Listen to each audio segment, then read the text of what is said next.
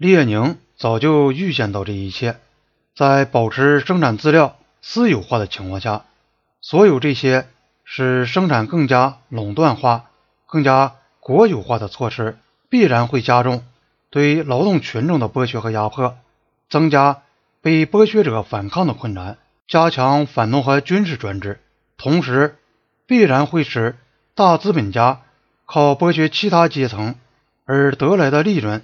急剧增加，必然会使劳动群众由于要向资本家缴付数十亿借款利息而遭受几十年的奴役。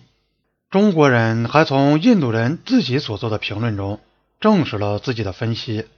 他们引用了甘达比尔拉在一美国商人集会上的讲话。此人是印度的一名大资本家。如果印度真有大资本家的话，他也是整个六十年代印度得到庞大扩充的大工商垄断集团的巨头。当时，比尔拉向美国商人保证说，公营部分将成为私人企业的动力。六十年代的头几年，公开暴乱和政治不满情绪在印度已经开始不断加剧。以后，这就成为六十年代印度政局发展的主要特征。中国。把遍及印度的日益增长的政治骚乱看作是革命的前奏，资产阶级固有化加深了广大劳动人民的贫困化，从而加剧了阶级矛盾。与此同时，中国还看到尼赫鲁政府继承了英国的衣钵，不得不经常采取武力镇压的手段。中国人还找到了尼赫鲁自己在他还相信马克思主义的时期所讲过的一段话。来描述印度当前发生的情况。只要资本主义还能够利用民主制度的机器来保持政权和镇压工人，民主就可以发展。当他不可能这样做的时候，资本主义就抛弃民主，而采取公开的法西斯主义的暴力和恐怖的方法。尼赫鲁在国内政治方面不断地向右转，中国认为他在外交方面。也实际上抛弃了反对帝国主义、殖民主义的棋子，适应了美帝国主义的需要，煽动反动的民族主义情绪，转移印度人民的视线，打击国内进步力量，以适应美帝国主义的需要。印度政府充当了国际反华运动的马前卒。北京下结论说，这就是中印边界纠纷的根源和背景。中国用马列主义的观点解释了印度正在发生的情况，分析了印度的动机是有意投入美国的阵营，制造边界争端作为其对内和对外宣传的借口。中国提出这样的分析，并不是为自己的政策和行动做解释或辩护。中国的政策是对现实做出的反应，始终取决于印度。对中国的行动，而不是取决于对尼赫鲁政府阶级本性的辩证分析。共产党中国对外关系的记录清楚地说明了这一点。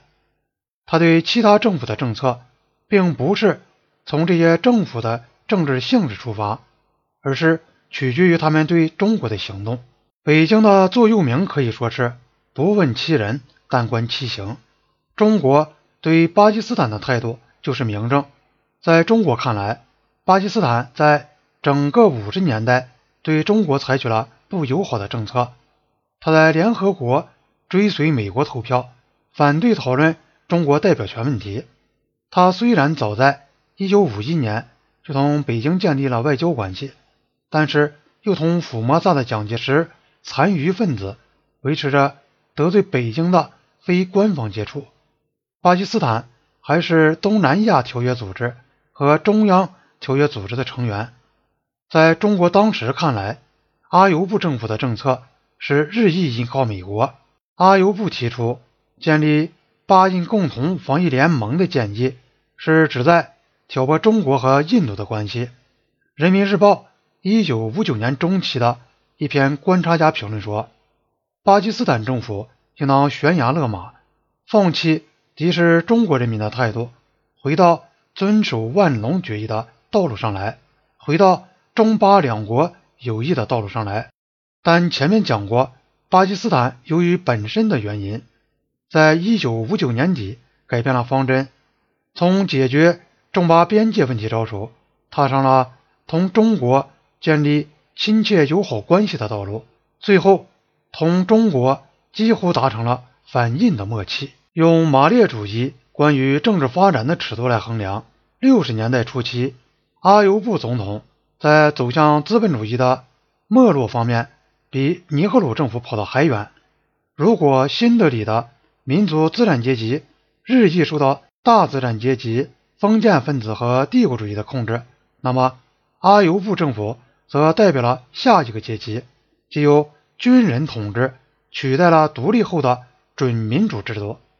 共产党政府在喀拉拉邦被接管，说明印度共产党的活动范围受到了很大的限制。随着中印争端的尖锐化，印度政府更一步步加紧了对共产党镇压。但在巴基斯坦，共产党却已被禁止多年。